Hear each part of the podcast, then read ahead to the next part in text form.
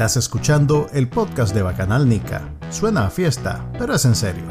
Manuel Díaz y Juan Carlos Ampie conversan con los principales actores de la política nacional, las personalidades de actualidad, ok, y con algunos brothers también. Esto es el podcast de Bacanal Nica.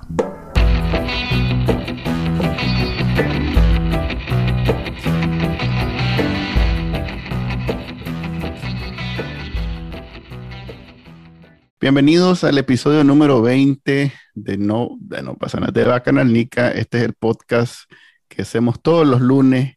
Eh, mi nombre es Manuel Díaz, me acompaña Juan Carlos y tenemos hoy a, una invitada muy especial, una mujer, eh, para variar, pues somos bien patriarcales, a ver, ¿cuál es la palabra? Patriarcales.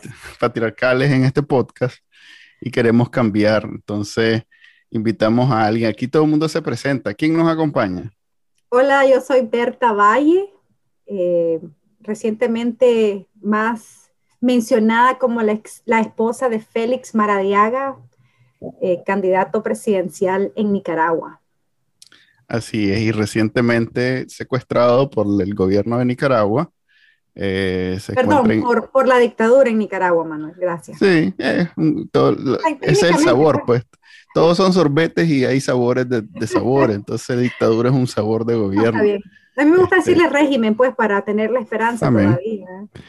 Eh, no, no, sé la diferencia, si me puedes contar cuál es la diferencia entre régimen y dictadura. Para mí, para, mí básicamente significa eh, algo no oficial todavía, o sea, como el paso antes de llegar a, al la establecimiento, exacto, al, establecimiento concreto, ¿verdad? Pero Autoritarismo al final y al cabo, pues. Sí, es, completamente pasarse las leyes y los poderes del Estado y el concepto de república por lo más raro que tiene Daniel Ortega y su señora esposa. Eh, te invitamos, Berta, entre otras cosas, porque hemos tomado la decisión no formal, no oficial, de no seguir invitando gente de Nicaragua, porque va la casualidad de que de toda la gente que hemos invitado, casi todos están presos en este momento, o mejor dicho, están secuestrados en una cárcel en Nicaragua. Eso obviamente no nos hace sentir muy bien, porque cada vez que alguien aparece en este podcast, em, pone en peligro su libertad. Entonces, como ese riesgo no lo vale, yo sé que este podcast es muy bueno, muy grandioso y maravilloso, pero no lo vale.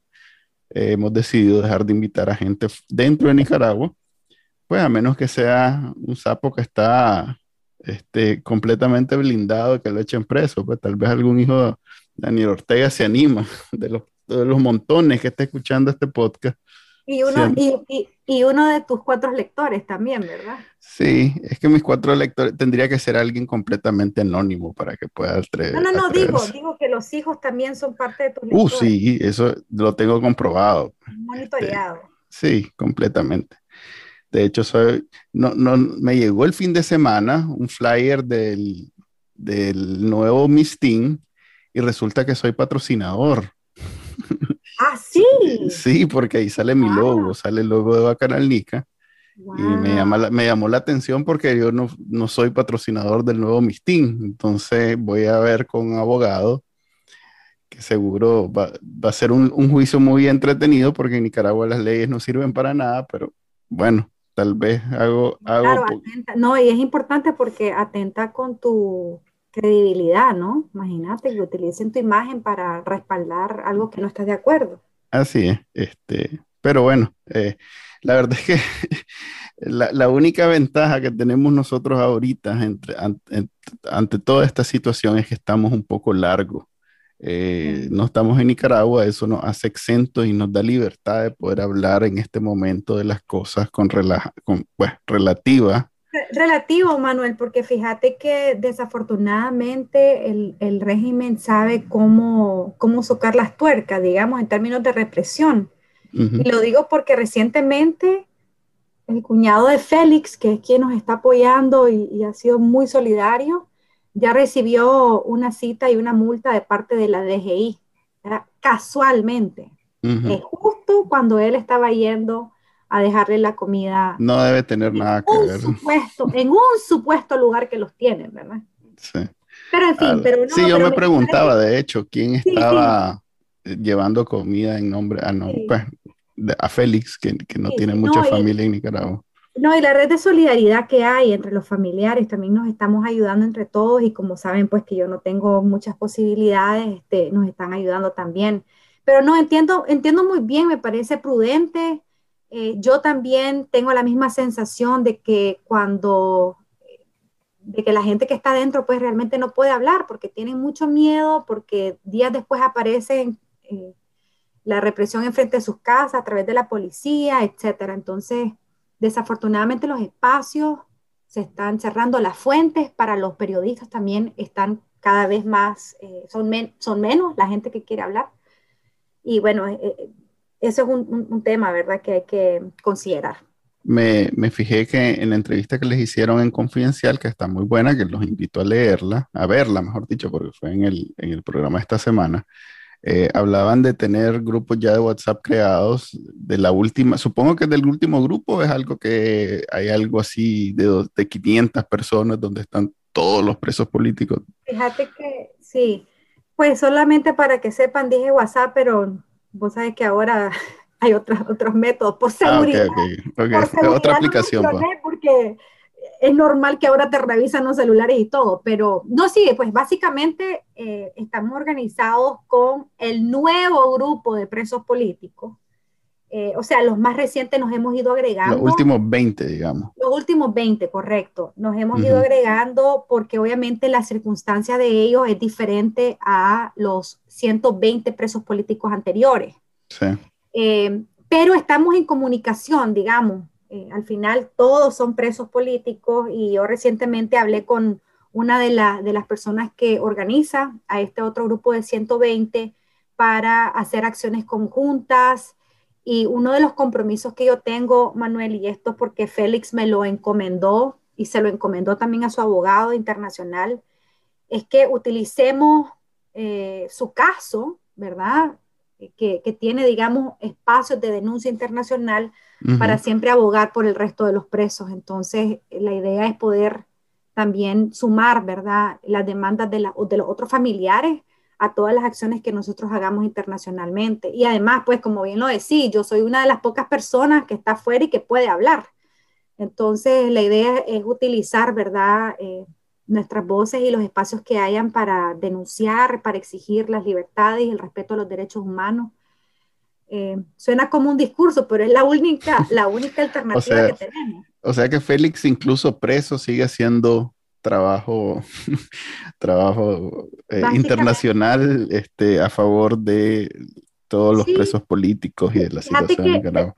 Te, voy a compartir, te voy a compartir algo que a mí me hizo sentir, eh, digamos, orgullosa o me hizo, me hizo, digamos, comprender más su trabajo y su insistencia en Nicaragua. Él, durante todos estos tres años, desde que agarraron al primer preso, ha estado publicando en sus redes sociales a un, a un preso político, ¿verdad? E incluso hacía unos videos para que conocieran más acerca de ello. Y él insistía, estuvo eh, muy, muy comprometido con esa causa. Entonces, un día de esto me llamó, me llamó eh, familiares de, de presos políticos para darme las gracias porque Félix les ayudaba, yo no sabía, o sea, les, les ayudaba con paquetería, obviamente nuestros recursos son súper limitados, pero yo no sé cómo hacían, pues, pero le ayudaban a los familiares para que no les faltara la paquetería.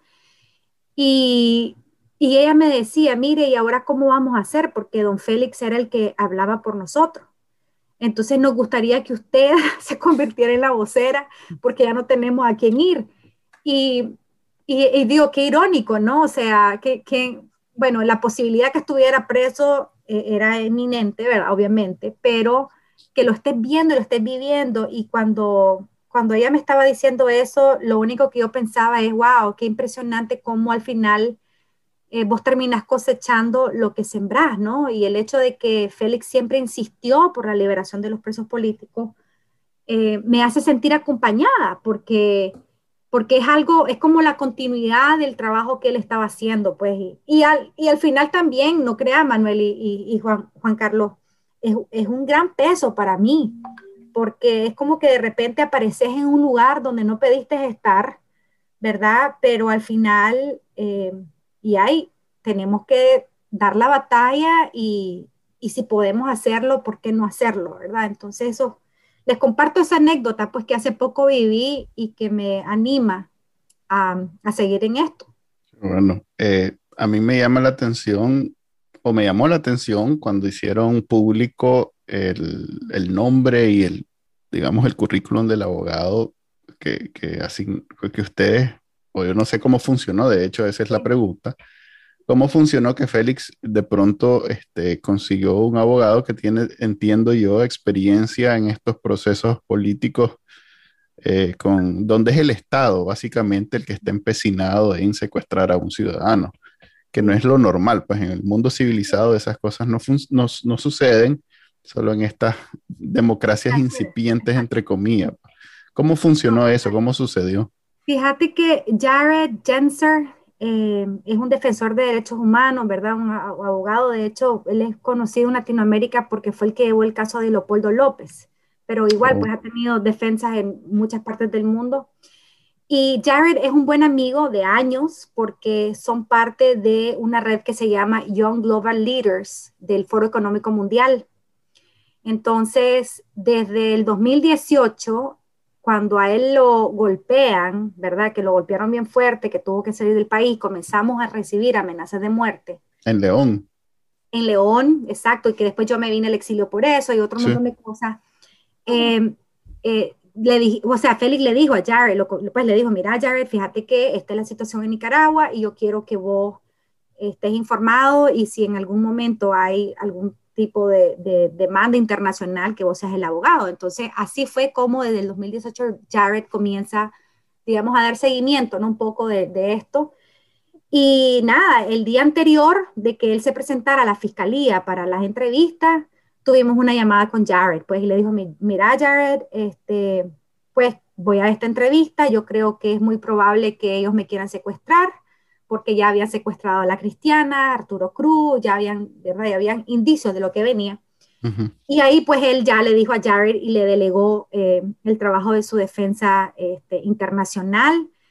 Y afortunadamente, eh, esto, esto a mí me encanta, ¿no? Esto de la solidaridad, porque Jared obviamente, si nos tocara pagarle, no, podría, no pudiéramos, ¿verdad? Pero, pero él lo está haciendo pro bono. Y, y ha sido pues una, una ayuda increíble. Eh, obviamente hay costos legales que hay que cubrir, temas de logística, de, de cosas más operativas, pero, pero al menos él, él, está respaldándonos. Y otra cosa también que surgió es que estando en comunicación con Victoria, la esposa de Juan Sebastián, sí, que eh, es el abogado también ahora, Juan Exacto. Entonces, hablando con Victoria, pues ellos también eh, quisieron que, que Jared le representara. Entonces, el esfuerzo que estamos haciendo ahora en conjunto con Jared es utilizar eh, los nombres de nuestros esposos para hacer esta denuncia internacional de lo que pasa en Nicaragua y exigir, pues, eh, que haya una liberación de ellos. Ya, o sea que él no es el abogado. Perdón. no se escucha muy bien. Bueno, mientras se vuelve a conectar. Eh, entonces, él no necesariamente va a ser el que vaya a los juicios, que ni siquiera sabemos si va a haber algún juicio en Nicaragua, ¿verdad? Sí, no, ya te entiendo, o sea, entonces, ok, hay, dos tipos de defensas. Está la defensa en Nicaragua, que lo, lo está llevando a cabo eh, abogados nicaragüenses que tienen pues experiencia Juan Carlos, fíjate que tu conexión no, se escucha bien. ¿En, qué tipo de foro se presenta? ¿Cómo? Ah, Esa pregunta la de derecho hace como media hora. Dale. Bueno. Eh, sí, me decías que él en, Nicaragua no necesariamente. Entonces, en Nicaragua, este, eh, un grupo de abogados locales están valientemente, y tengo que reconocerlo, Manuel, porque no es ninguna ganga llevar casos de presos políticos en Nicaragua. Mi admiración y mi respaldo para esos abogados, defensores de presos políticos que han estado ahí, impresionante su trabajo. Entonces, ellos están llevando los casos en Nicaragua y, y realmente es una odisea porque no existe un Estado de Derecho. O sea, los abogados van tratando de cumplir lo establecido en las normativas, etcétera, pero nada de eso se cumple. Para darte una idea, hoy tenemos ya 13 días de desaparecido, o sea, no, sabemos nada con certeza de dónde está, de cómo está, etcétera. No tenemos ninguna comunicación oficial. Eh, y hasta hoy le notificaron al abogado que nosotros solicitamos, fuera su defensor, eh, que iba a ser su defensor, cuando esto tuvo que haber sucedido 48 horas después. Eh, pero bueno, eh, imagínate qué triste que hasta eso celebramos, ¿verdad? Que tenemos ahora un abogado ya oficialmente inscrito. entonces, estos abogados en Nicaragua trabajan pues con todos los procedimientos y luego la defensa internacional lo que se encarga es llevarlo, digamos, a otros espacios. Por ejemplo, eh, interponer recursos en las Naciones Unidas, con la CIDH, la OEA, eh, hacer advocacy con otros, otros estados que han suscrito la, eh, la Convención de Derechos Humanos, etcétera. Entonces son como dos áreas donde se trabaja, porque obviamente en Nicaragua pues no hay mucho que hacer, entonces lo que nos queda es la ruta internacional, sobre todo pues porque Nicaragua sí pues aceptó a cumplir con estos convenios del derecho internacional. Y esa es más o menos como la dinámica. Y Juan Carlos creo que preguntaba sobre qué, qué organismo. Entonces, básicamente estamos tratando de llevarlo a todos los espacios donde haya eh, interés por la defensa de los derechos humanos. Y nuestra principal eh, solicitud es una prueba de vida, porque no la tenemos hasta la fecha. Y por otra parte... Ese término de prueba de vida, discúlpame, eh, me suena cuando te secuestran los narcotraficantes y, no, sabes nada de la persona. Eh, eh, eh, así se dice también cuando es, en la cárcel. Es que, es que, a ver, en Nicaragua existe el recurso de exhibición personal. el habeas corpus. Yo que soy abogado. Ay, bueno, a ver, Manuelito. Entonces, bueno, está el, recurso de exhibición personal que ya lo presentamos y que no dieron lugar. Que, se supone que, que, nunca se puede negar. E-, es algo que no se puede negar nadie a, presentar. Y vos sabes lo que nos dijo, lo que nos dijo el régimen, que, que no era necesario porque a él se le estaban respetando sus derechos y que, y que tuvo lugar a que un, a entrevistarse con su abogado, imagínate. O sea, un abogado que ellos pusieron. Pues. Un abogado que ellos pusieron, que no sabemos, este, que nunca se nos notificó, eh, pero bueno, pues ese es el accionar de ellos. Entonces, eh, sí, básicamente una prueba de vida es, eso, porque después de 13 días que sabes que fue secuestrado por el Estado y que no aparece y que no te digan y que no te quieran decir, entonces obviamente de ahí tenemos que acudir a los, a los a las solicitudes internacionales, incluso eh, debido a los antecedentes de Félix, pues que ha sido agredido varias veces por la policía, eh, uno de los temores que teníamos era el tema de la, de la, de la, de la tortura. Sí, el abogado dijo cuando lo sacaron que lo comenzaron a golpear en cuanto lo, lo, tuvieron, sí, en cuanto lo agarraron. O sea que no hay manera de saber si eso continuó en el chipote o donde sea que lo tengan. Exacto, donde sea que lo tengan. Entonces no, no sabemos, incluso fíjate cómo es, cómo, y claro, uno preocupado ¿A dónde llega tu imaginación? Yo decía, bueno, seguramente lo golpearon tan fuerte, le inflamaron los labios, la boca, no sé, la cara, el pómulo, y entonces por eso no lo quieren enseñar, porque está, está golpeado, inflamado, o sea, cosas como esas. sí, yo, yo, mismo dije eso en, internet, que seguro no lo presentan porque esa foto sería dañina para ellos. Y eso, Manuel, no es por nada, pero eso es una tortura para la familia. O sea, hay gente que no ha visto a sus familiares en 20 días, como es el caso de los trabajadores de la fundación. Oíme, eso, eso no es normal. Y yo les decía, o sea, y esto me lo explicó el abogado internacional. En Nicaragua estamos tan acostumbrados a la violencia, a que nos atropellen nuestros derechos, a que nos traten tan mal, que cuando nos pasan este tipo de cosas, uno pues da por sentado, ¿me entiendes? Como, bueno, pues ni modo, 20 días sin verlo y vamos a ver cuándo lo enseñan. E, e, es, impresionante, pues es, como estamos totalmente despojados hasta de nuestros propios derechos y de reconocernos como ciudadanos de un país que merecen respeto. Entonces, em, nada, pues es bien lamentable y así estamos. Yo espero que en los próximos días, ahora que tenemos abogado acreditado, pues puedan recibir la, la, solicitud de, poderlo ver y, saber cómo está.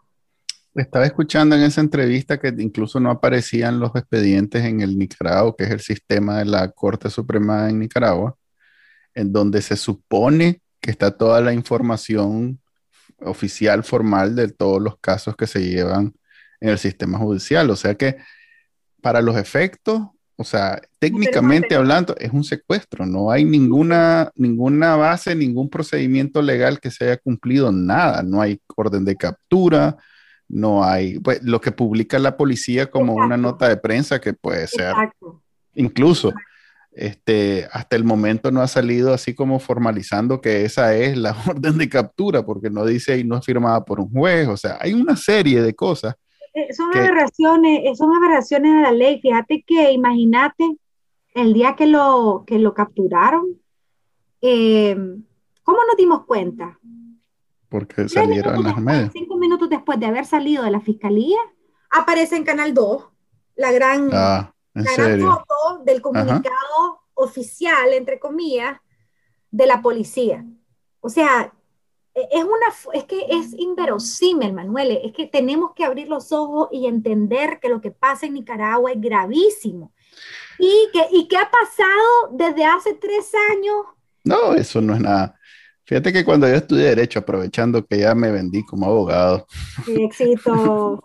me exhibí. Entonces, este, recuerdo que cuando hablábamos de los 80, que era un tema pues, digamos que no muy agradable para ningún profesor, este, excepto pues los que en algún momento participaron del proceso revolucionario, entre comillas, hablaban de, eh, a ver, el, derecho tiene varias fuentes, o sea, surge de varios lugares, digamos. Entonces, cuando algo no tenía sentido o no, ponía, no podíamos saber de dónde venía, la respuesta del profesor era siempre, eso es que la revolución es fuente de derecho. Y esa es la forma elegante de decir, es que a un comandante así le roncó y se hizo ley. Entonces, si digamos, no sé, esa casa era de alguien más y no, no había ningún proceso, ningún juicio, nada, es que a un comandante le roncó y se fue a meter ahí y ahí vive ahora. Pues entonces la revolución es fuente de derecho. Estamos en una segunda etapa de la revolución en donde sigue siendo fuente de derecho lo que en el Carmen deciden, que es el Ejecutivo. Recordemos, algo que sí aprendí en esa carrera fue que los poderes, a ver, las repúblicas tienen tres poderes del Estado. Uno es el ejecutivo, otro es el legislativo y otro es el judicial. Y entre estos tres poderes encuentran un balance, donde si uno se pasa, el otro lo limita y lo corrige, y así están entre ellos. De hecho, en Nicaragua en algún momento tuvimos este, que la asamblea este, se peleaba con el Ejecutivo, yo todavía lo recuerdo hace como 20 años, donde había unos pleitos muy serios para cuando a Arnoldo Alemán lo querían este, desaforar, ahí se separaron y hubo enfrentamiento en donde la institución las instituciones del país estaban en frontal confrontación, valga la redundancia. Eso ya no existe. En Nicaragua en realidad solo hay un solo poder y no hay, nadie lo limita. Y se te olvidó mencionar el, electoral, ¿verdad? No, el electoral siempre está en un nivel más bajo. En Nicaragua lo hemos elevado a un nivel como cuarto poder. De hecho, por eso es que a los medios le dicen cuarto poder, porque se supone que la libertad de prensa es lo que mantiene a raya a los gobernantes. Eh, la respuesta a eso es... constitucional y todo, sí, no, total, total. La respuesta de los gobernante en Nicaragua fue comprar cuántos canales de televisión, cuántas radios y hacer pues el contrapeso a los medios de comunicación y ellos ser, o sea, hasta ese nivel. Pues, cuando ya coparon los poderes formales, pasaron al cuarto poder, que era el poder de la información, la comunicación social, y hasta ahí se metieron. Pues. Entonces, hoy en día ellos controlan absolutamente todos los aspectos del Estado, del gobierno todo lo que tiene que ver con la administración de poder en Nicaragua, ellos lo controlan. Eso hace que puedan hacer estas cosas, pues que decidan como que fueran sus, no sé, sus mandaderos, la policía, anda échame preso, anda échame preso, ¿cuál? Anda, anda secuestrame a esta persona y mantenerla secuestrada por indefinido tiempo Y a la comunidad internacional les venden la ilusión que están cumpliendo con leyes que con medio revisar, ni siquiera tenés que ir muy profundo, con solo medio revisar te das cuenta que en realidad no están cumpliendo con ninguna de las leyes que ellos mismos han creado. Entonces, esa es la situación hoy en Nicaragua. Hoy temprano, o mejor dicho, ayer en la noche, el nuevo, porque en realidad es así, esa es la dinámica hoy en Nicaragua, hay un preso político, uno o más presos políticos diarios. El nuevo preso político es Miguel Mora, mi tío Miguel, que de nuevo lo acaban de echar preso, después de haber pasado, acababa de cumplir sus, creo que dos años de estar fuera. Eh, está de nuevo en la cárcel. Mm, Verónica está este, comprensible, totalmente destrozada emocionalmente. Eh, ellos ya venían siendo eh, maltratados en todo aspecto. Eh, por el gobierno. También, hace poco. Así, es una de las personas que más ha sufrido esta segunda etapa de la represión porque a ella le pegaron en la cabeza y casi, casi pierde la vida de, ese golpe. Pues. Entonces, esa familia ha sufrido bastante de la mano de Daniel Ortega y ahora pues Miguel está nuevamente preso. Se suma a la lista ya, creo que va por más de 20 de personas que están presas por unas leyes que nadie las entiende ni ellos mismos, porque no las están...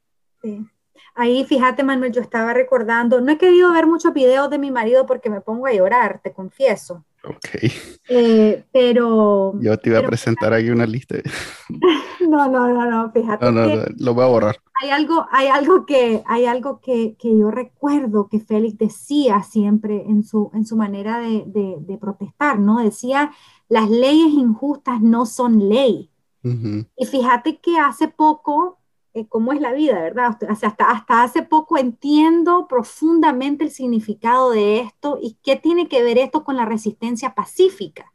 Y entonces yo le decía, eh, creo que casualmente conversando con Lucía, yo, no, a ver, eh, no, con Canal 10 estaba hablando con las muchachas de Canal 10, con la Jocelyn y con, y con Michelle.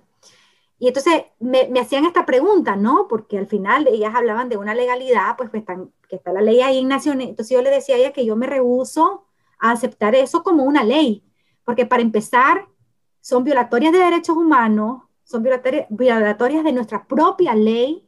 Eh, y además de eso, fueron leyes creadas por una Asamblea Nacional, como bien vos dijiste, completamente controlada por, por Daniel Ortega, ni siquiera por el Ejecutivo, por Daniel Ortega y Rosario Murillo.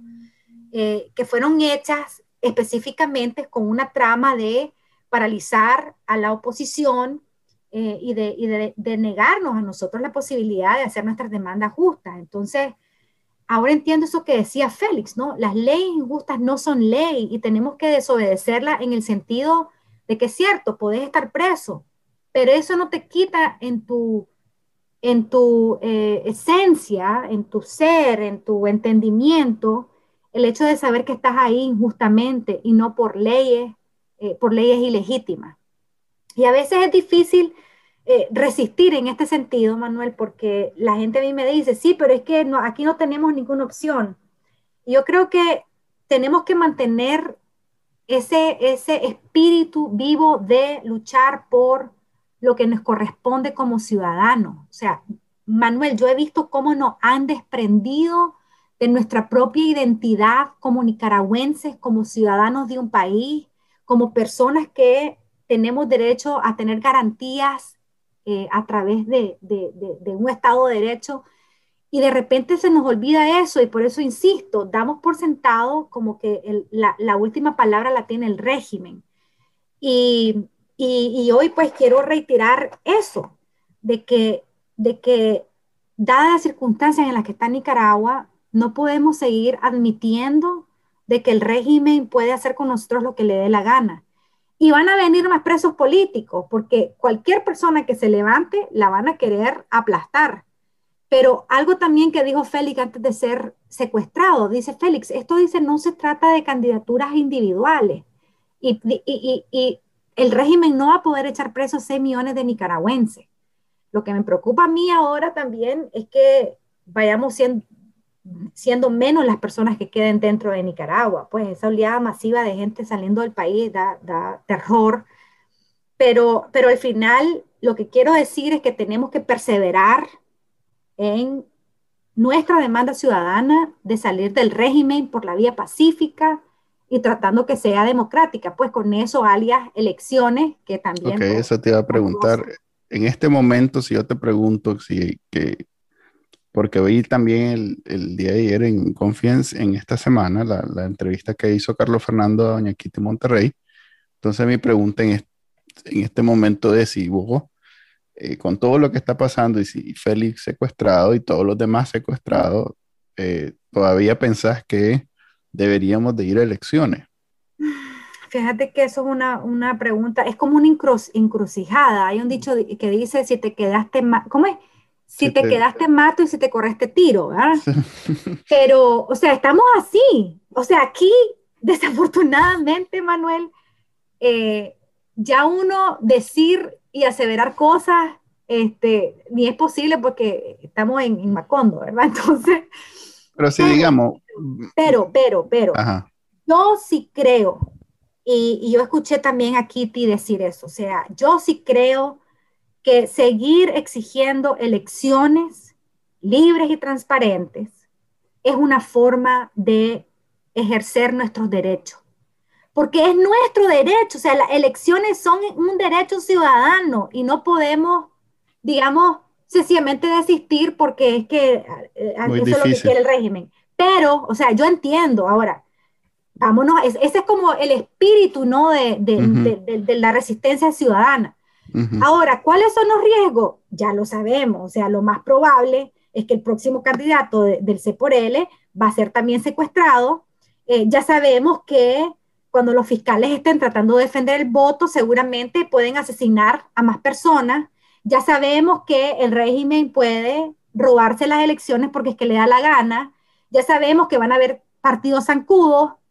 Entonces, esa es una realidad, pero Manuel, yo no veo otra alternativa para una salida democrática que no sean las elecciones. Y tenemos que luchar por ellas. Y, y decía doña Kitty, decía, eh, que vamos a, como, este, que lo, como que los van a ir reemplazando hasta que, hasta que quede uno. Eh, después ella aclaró, ¿verdad?, el sentido de esto, pero yo así también lo veo. Aquí es como, es como el liderazgo, es como el liderazgo, Manuel. Lo que hicieron ahorita fue descabezar a todas las organizaciones opositoras, pero líderes hay, o sea, hay gente que está comprometida y van a, van a surgir eso y vamos a volver a organizarnos entonces, en base a las elecciones, yo creo que ese es el llamado. Alguien me decía, es que eso es prestarse al juego, ¿verdad? De, legitimar las elecciones que van a ser robadas. Pero entonces mi pregunta es, ajá, ¿y qué otra alternativa tenés? Sí. O sea, yo es mi discusión eterna con gente como Miguel Mendoza y... Sí, o sea, ¿qué otra alternativa tenés? Díganme. Aquí no queremos más violencia. Yo, yo en lo personal odio la guerra. La guerra a mí me ha costado, desde que nací en este país, me ha costado un montón de pérdidas. Eh, entonces yo no quiero más violencia. Y, y, además que ese, es ese ha sido el llamado de Félix. O sea, yo tengo cuántos años, 20 años de estar escuchando a Félix de, de la lucha cívica no violenta, que yo creo firmemente que es una posibilidad que tenemos los nicaragüenses para ejercer. Eh, obviamente, si las elecciones no funcionan, eh, creo yo que también hay otros caminos para seguir resistiendo cívicamente.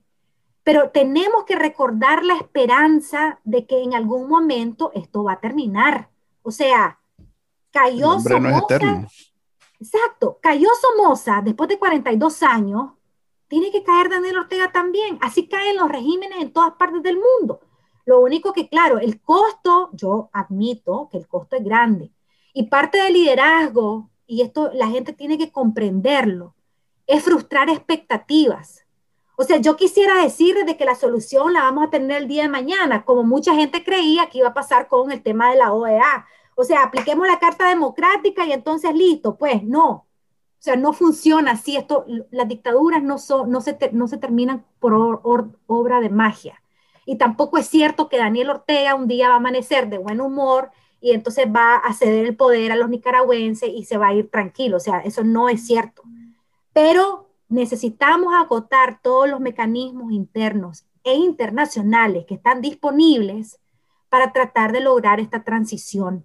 Y tenemos que mantener esa esperanza viva, porque si nosotros volteamos la pista, como muchos hacen a veces, cuando miro esos posts en Facebook y esos bacanales, ¿verdad, bacanálica? Este, que pareciera como que vivís en otro país. Así, no podemos seguir volteando la vista y hacer caso omiso a lo que pasa en Nicaragua. Necesitamos responsabilizarnos como ciudadanía y tomar cartas en el asunto, cualquiera que sea su trinchera. Hay personas que trabajan desde la empresa privada, otras personas que trabajamos desde los medios, otros desde la sociedad civil, pero aquí necesitamos asumir lo que nos corresponde para lograr salir del régimen. No queremos más muertos, yo lo digo, y se lo dije también a, digamos, los amigos pues, del movimiento. Aquí lo más importante y lo más sagrado es la vida, hay que protegerla y hagamos todo lo posible para que así sea. Y bueno, ya me emocioné, Manuel, así que mejor. quería agregar porque que, de exponer mi punto que normalmente lo expongo en este podcast, este, mejor que yo.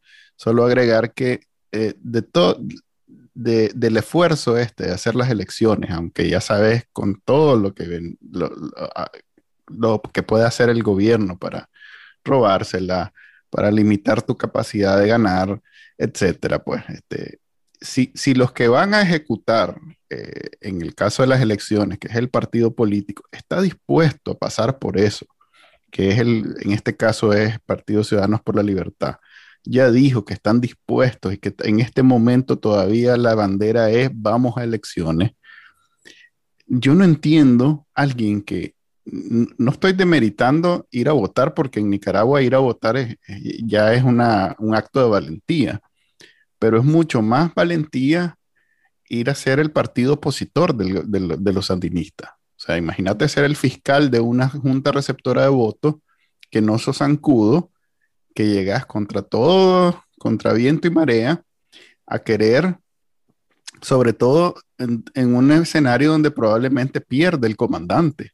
Entonces, se le va a ir encima toda la estructura del Consejo Electoral, toda la estructura del Frente Sandinista, toda la estructura de los partidos zancudos, y esa persona va a tratar de defender el voto lo más que pueda. Y si esa gente está dispuesta a ir a elecciones, o sea, los demás que son, pues no, como digo, solo votar suena como que no es nada, pero sí es importantísimo y es un acto de valentía, pero si esas otras personas, que son miles en realidad, porque para, para defender el voto en Nicaragua son es un montón de gente, y si esa gente está dispuesta a pasar por, ese, por esa experiencia, yo creo que el Nicaragua, en Nicaragua debería de haber una actitud de si vos estás dispuesto a correr en esas elecciones, nosotros estamos dispuestos a ir a votar, porque incluso, como decía Humberto Belli en un artículo hace una semana, ya la posibilidad de ganar las elecciones, pues ya se perdió. Yo no pienso igual, pero bueno, asumamos que es verdad, pero es un argumento mucho más pesado decir que fuiste a elecciones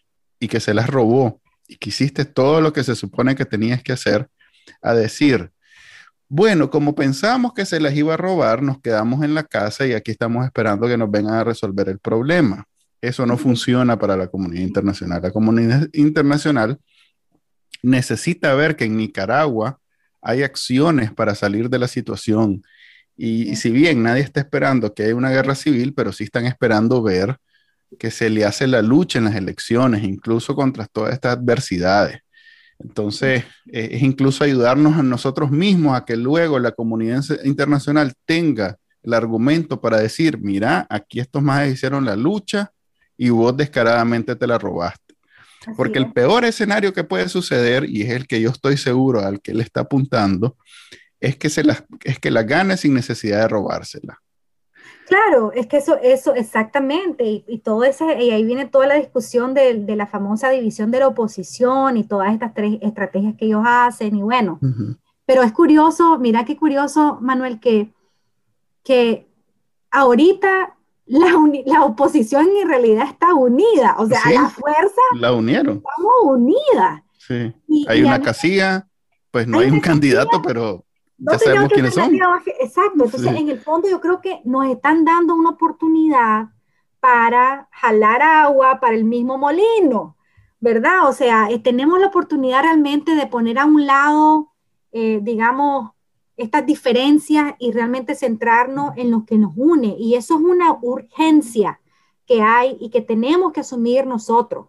Eh, puede ser que Ciudadanos por la Libertad no sea el partido ideal, también debo reconocer, pues, Manuel, Sobre todo si sos MRS, no es el partido. Claro, porque yo escuché, yo escuché las declaraciones de Kitty y a mí en lo personal, este, a mí me, me choca un poco, ¿verdad? Este, Sin vos ser MRS, ¿verdad? Pues si yo ser, no, yo no soy MRS, nada que ver. Este, pero, pero no, o sea, para mí es como, me, es como, me, me choca en el sentido de que aún en estas circunstancias, el tema ideológico sigue siendo muy relevante y yo lo respeto, o sea, ya al final el, partido de ellos, ¿me entendés? Pero yo, yo esperaría tal vez un poco más de inclusión, quizás no en el liderazgo del partido, pero en términos de la invitación a ser parte de este, este movimiento, ¿no? Y, esta gente. Eh, lo, otro, lo otro, Manuel, es que yo quiero compartir también ahorita mi experiencia personal, que no, créeme que no es algo de lo que yo me, me enorgullezco porque fue medio traumático para mi vida. Pero en el 2016, Manuel, cuando se conforma la Coalición Nacional por la Democracia, eh, que había, o sea, ahí estaba, bueno, no era, no era el C por L todavía, ¿verdad? Era, era, el PLI. y, y, las alianzas con quienes que te, se Que te invitaron a, a participar. A participar como diputada. Y yo, pues, por alguna razón acepté. pero, pero, pero, oíme, en realidad los mismos directivos de C por L estuvieron, han estado haciendo alianzas electorales con gente de el MRS y de otros partidos que no necesariamente son de corriente liberal. Entonces yo nada más lo que, lo que medito es que si antes se había hecho, ¿por qué, ¿por qué no dar la oportunidad de hacerlo ahora? Y yo entiendo, Manuel, está bien. No entiendo que es precisamente esa experiencia la que los ahora los tiene. Bueno, pues, pero pero como sea, pues no lo metas en tu estructura de partido, nadie quiere, o sea, no lo pongas como directivo ni como, no, pero es el tema de la invitación más excluyente y amplia, porque al final, Manuel, y esto yo lo he dicho antes, Nicaragua es de todo. O sea, tarde o temprano, cuando se vaya el régimen, vamos a seguir viviendo con ellos. O sea, van a seguir existiendo los fanáticos danielistas, van a seguir existiendo los hijos de Daniel Ortega, y vamos a tener que aprender a vivir, a convivir con ellos. Y, vamos a convivir, a convivir izquierdas y derechas, católicos y evangélicos, porque esa es la naturaleza de la pluralidad en nuestro país, sin mencionar también la realidad de la costa caribe. O sea, ese es nuestro país y tenemos que aprender de que no, no, no, tenemos otra alternativa. Y si los nicaragüenses no maduramos en nuestro pensamiento político y ciudadano, aquí vamos a seguir en estos ciclos de violencia y de dictadura forever and ever, ¿verdad? Y, yo no sé, pues yo de repente también creo, digo, pues yo soy, vos sabes, yo soy cristiana, pues yo creo en Dios, y entonces yo digo, bueno, Señor, tal vez estás transformando las conciencias humanas para, para que en un futuro la cosa sea diferente y que realmente nos veamos como, o sea, con amor, pues somos seres humanos y aquí tenemos que saber convivir entre todos. Em, entonces, entonces al final, pues volviendo al tema de, de, C por L, yo, yo sí creo que, que, es muy valiente de parte de ellos. Este, obviamente, pues hay cosas que coincido, otras no coincido, pero nuevamente tenemos que centrarnos en lo que nos une y tenemos que estar unidos. Es un ratito nada más, Manuel, si no se les está pidiendo que, que se transformen ideológicamente en algo, no. Estamos pidiendo que en esta transición hacia la democracia coincidamos y que trabajemos juntos, porque de otra manera ahí seguiremos secuestrados. Y hay otra cosa que me da risa, porque yo esto lo hablaba con Félix siempre. Vos sabes, las mamás siempre a uno le dicen, viste, te lo dije, chavalo, por eso te pasó tal cosa. Yo, yo, a veces me he sentido, Manuel, yo en estos días, yo me he sentido así, como a la mamá, la, la mamá chanchona, ¿me entendés? De, o sea que vos ya, ya veías venir esta, este secuestro de Félix.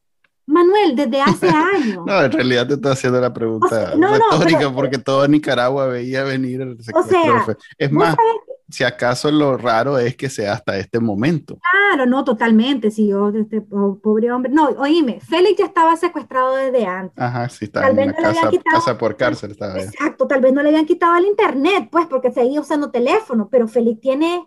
Yo tengo, Manuel, más de 14 meses de no ver a Félix en persona. ¿Por qué?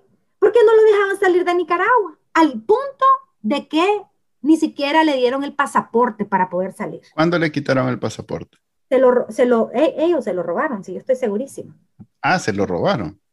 O sea, no, no, no fue que se lo quitaron. Se lo robaron, ¿verdad? ¿Y dónde se lo robaron? Bueno, yo creo que a esta altura ya les puedo contar, pero, pero nada. Eh, eh, eh, desapareció. Desapareció. O sea, y, robaron su computadora y se metieron a su casa de seguridad. O sea, hay muchas ah. cosas que la gente no se entera pero Félix ha tenido una persecución horrible. Y qué, y qué casualidad que se meten a robar ladrones comunes y nada más se llevan esos objetos. Eh, nada más que con policías afuera y todo lo no, demás. No, y al día siguiente, policía, ay, ups, nos dimos cuenta que se metieron, ya me entendé. Entonces, eh, nada, y, y, fue a pedirlo reiteradas veces, y que le decían, es que estamos preguntándole a nuestro superior. Y así Félix tuvo más de 14 meses sin, sin poder venir a vernos, entonces, para mí, el secuestro inició antes del 8 de junio. Eh, y, es, horrible, pues. ¿Y qué, qué hace? Decime. O sea, nada más aguantarle a esta gente. Pero, anyways, pues en resumen, Manuel, em, eh, eh, eso es, pues, hay mucha impotencia. Yo a veces siento. Pero bueno, hay, hay, hay luces, ahí está, este, pues, la las acciones o la estrategia que pueda tener el abogado desde fuera, está el juicio que camina muy, pues con mucha dificultad y muy poquito en Nicaragua, pero camina, ya tiene abogado asignado por, pues, un abogado que le escogió, eh, no hay comida, no lo han visto, eh, puchica. es difícil encontrar aspectos positivos pero estoy tratando de hacer así un recuento de lo que hay positivo, pues. Además que la, yo que monitoreo permanentemente eh, Internet y las redes sociales, desde los secuestros de, desde el secuestro de Cristiana hasta ahorita, Nicaragua pues tiene mucha más presencia en Internet que cualquier momento de incluso desde el 2019 para acá. O sea que esto que ha hecho el gobierno sandinista no ha sido sin un gran costo político.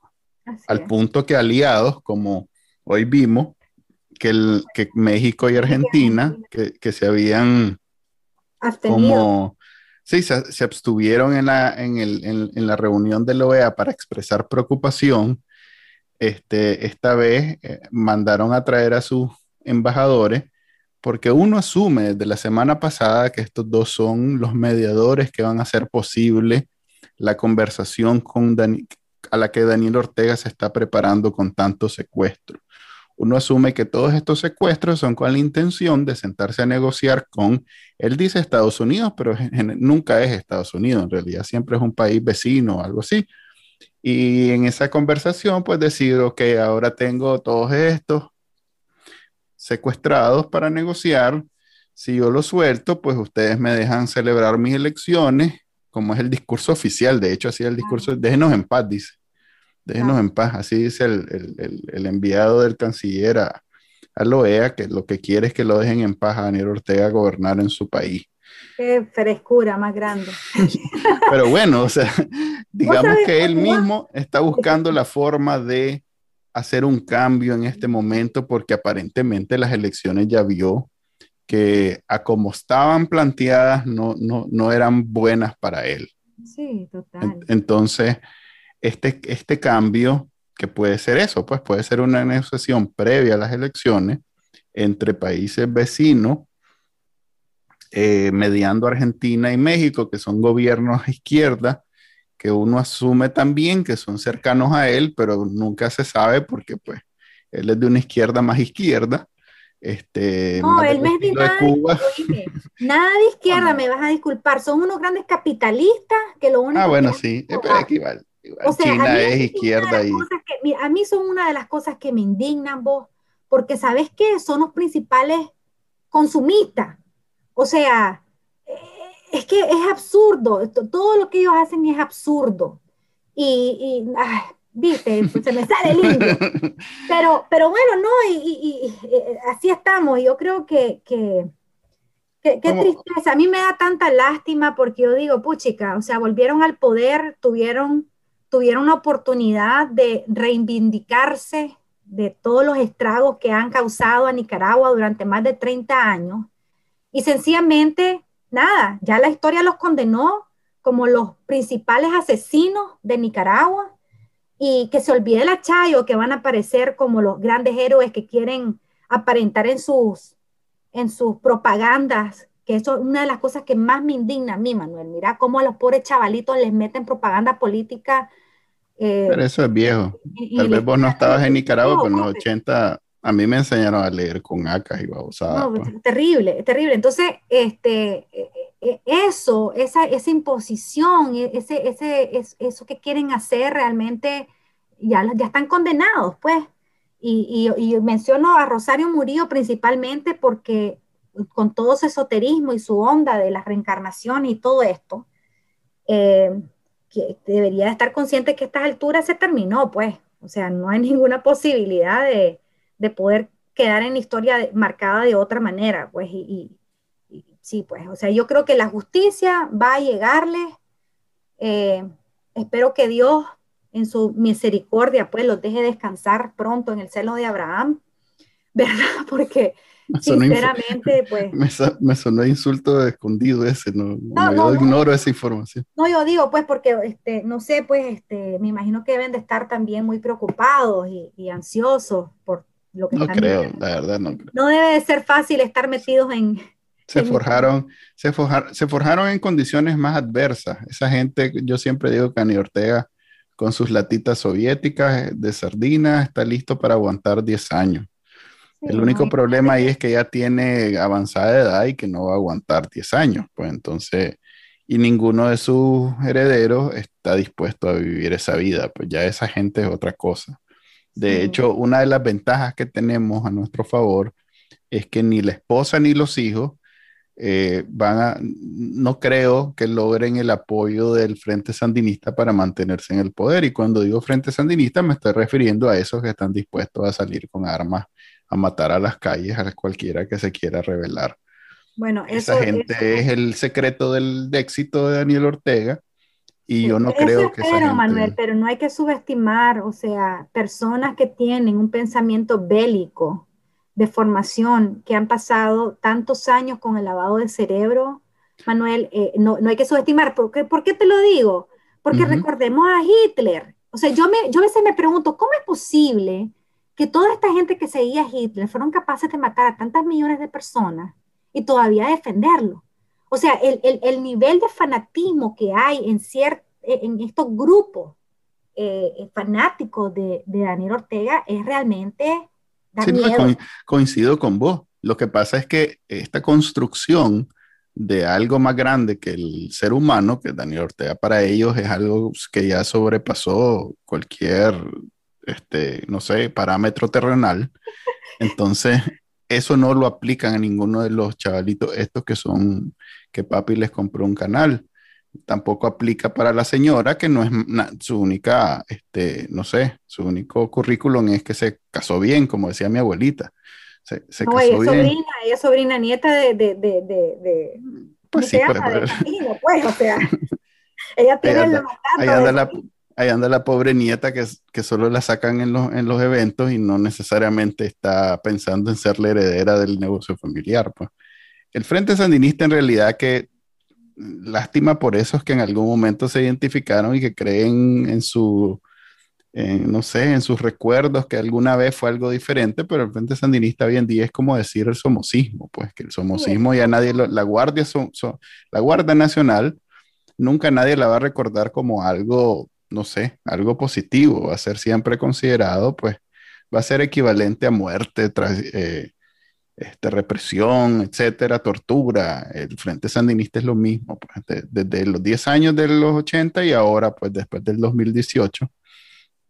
Que, recordemos, este, el 2018 fue la represión contra la gente en las calles, pero antes de eso había sido la destrucción de la República y Nicaragua. Pues en Nicaragua no tenemos absolutamente nada de, lo que era una república. Así es. En fin. y, los asesinatos extrajudiciales, los campesinos. Sí, y la contra, que mataron 300 y pico.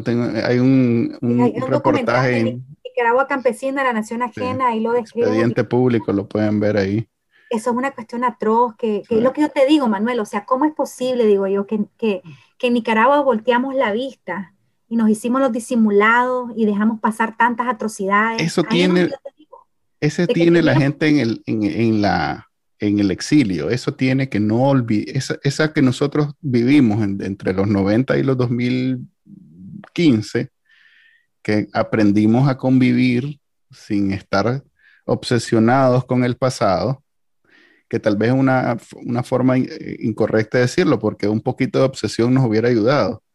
Este, Pero aquí en el exilio, yo viniendo, y que ya llevo tres años, este, precisamente he logrado entender cómo la gente tiene tan fresco los 80, porque es exactamente lo mismo que estamos pasando ahorita. Eh, e, esta gente no olvidó los 80, no, para ellos no, no, no, es algo que ya superamos y que ya deberíamos de pensar. Para ellos sigue estando muy fresco. Entonces, eso tiene la gente fuera. La gente fuera tiene muy clara, este, lo muy claro es lo que significa sandinismo y, y, y, precisamente no, ahora hay como un resurgimiento y eso ha contribuido a la, a la, a la dificultad para unirnos como oposición porque ese resurgimiento de, ¿te acordás? ¿Viste? Todo, lo que, todo eso que sucedió ahora sucede, que no sé qué. Eh, eso hace difícil, pues, que de pronto hasta se convierte en incomprensible la, la, la, la posición de C por L que dice que con sandinistas no, pero es que... Claro, muy radicales, pero también quiero, quiero recordar algo y, y, sin ánimos a, como defender a nadie, porque la verdad de las cosas, como te digo, aquí todos tenemos el mismo derecho, o sea, todo mundo tiene derecho a pensar lo que quiere, todo mundo tiene derecho a, a, a siempre y cuando no violente el derecho del otro, ¿verdad?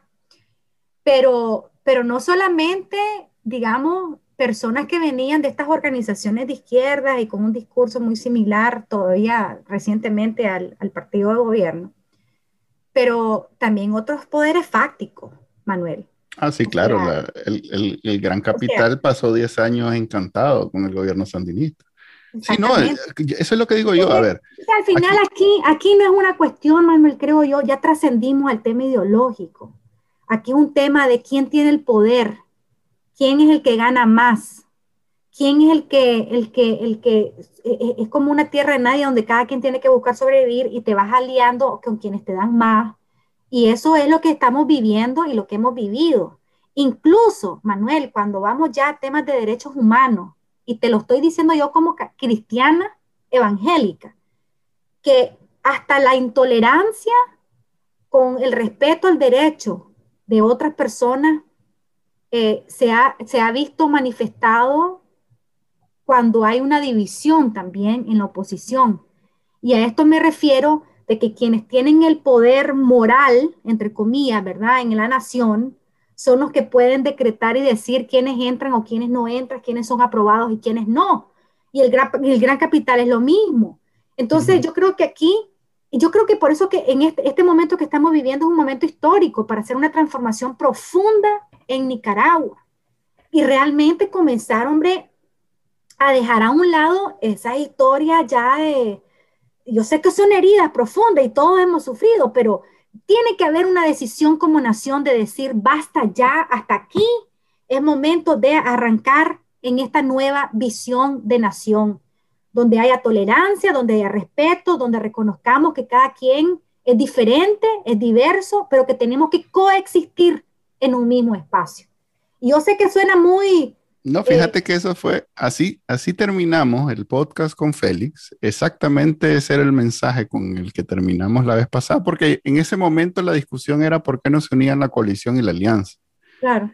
Y era eso, pues él decía, para él era, eh, era estar obsesionado con el pasado y teníamos que alejarnos de lo que vos acabas de decir. Y al día siguiente de ese podcast le quitaron la personería a la, a la coalición, a, pues al PRD, con el argumento de que precisamente por eso, por esos aires de progresismo, por esos aires de progresismo del PRD, habían, habían eh, traicionado los principios y valores con, el cual, con los cuales había sido fundado el partido. Imagínate. O sea que...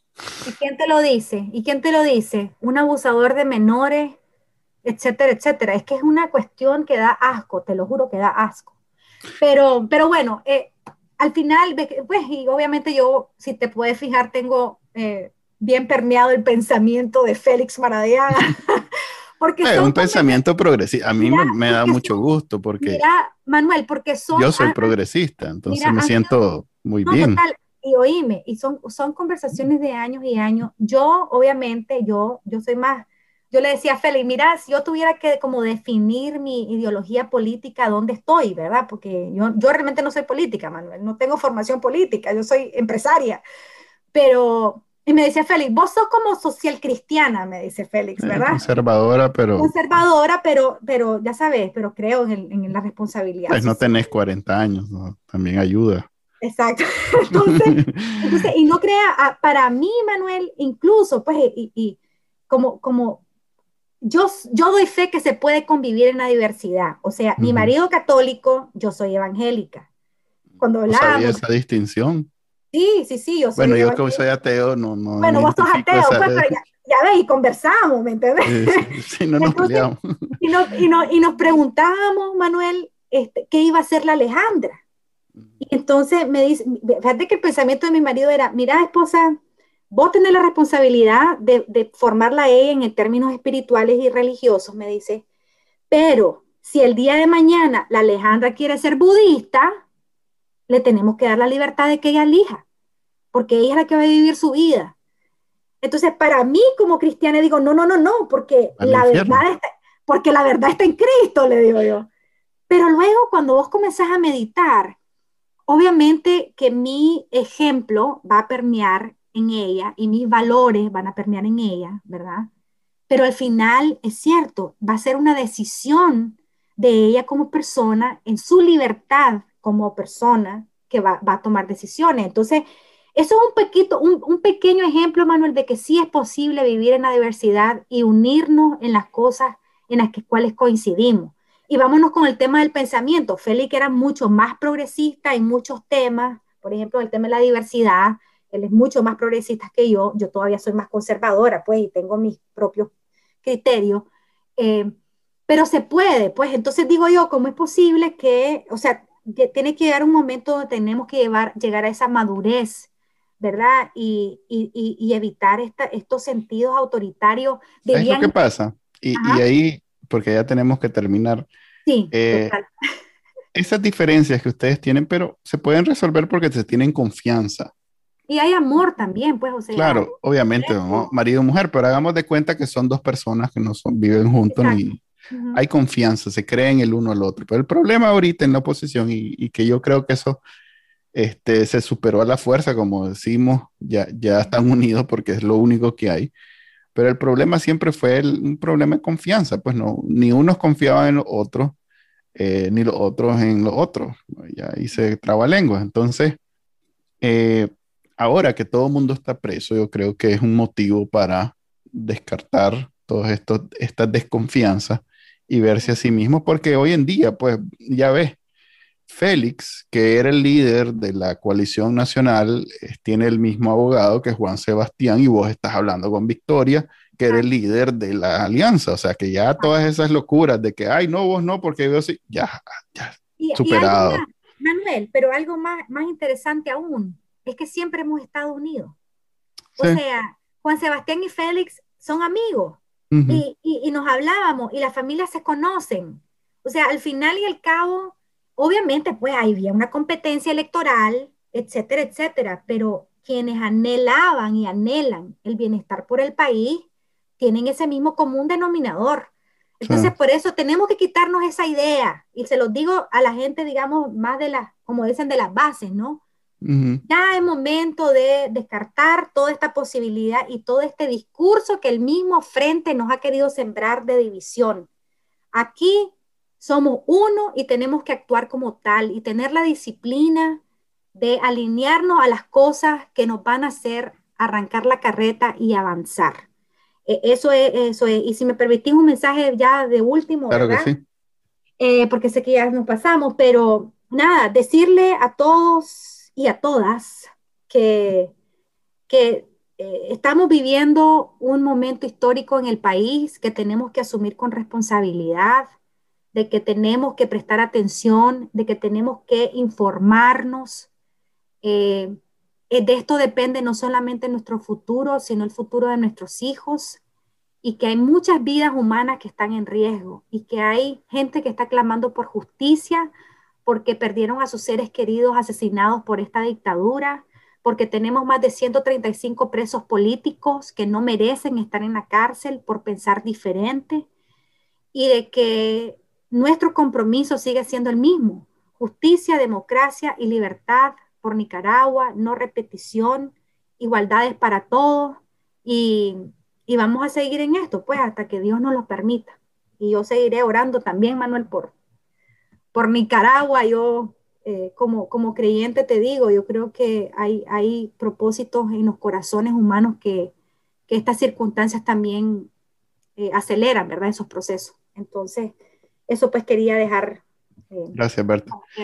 Y gracias por haber participado en este podcast a pesar de las circunstancias que estamos hablando como que fuera cualquier cosa, pero en realidad son temas bien dolorosos Mm, si para mí son dolorosos, que no, estoy, no tengo a nadie tan cercano como vos ahí en la cárcel, pero este, creo que la lo único que nos queda a nosotros que estamos afuera es precisamente eso, pues no dejar que se normalice, no dejar que no se hable al respecto, hacerlo siempre eh, evidente, que todo el mundo vea que en Nicaragua no hay leyes, no hay gobierno, no hay nada, no hay república, lo que hay es un dictador que hace lo que quiere con todos los ciudadanos y que un montón de exiliados somos hoy en día los únicos que podemos hablar hacia el mundo de lo que está pasando.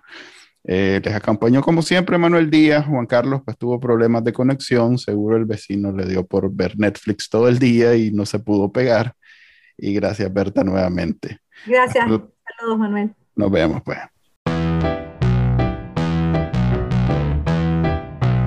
Este fue el podcast de Bacanal Nica. Compartilo, déjanos una reseña y enseñale a tu abuelita cómo escucharlo. Te lo va a agradecer. Suscríbete en Spotify, Apple Podcast, Google Podcast y por supuesto, también puedes escucharnos en bacanalnica.com. Hasta la próxima.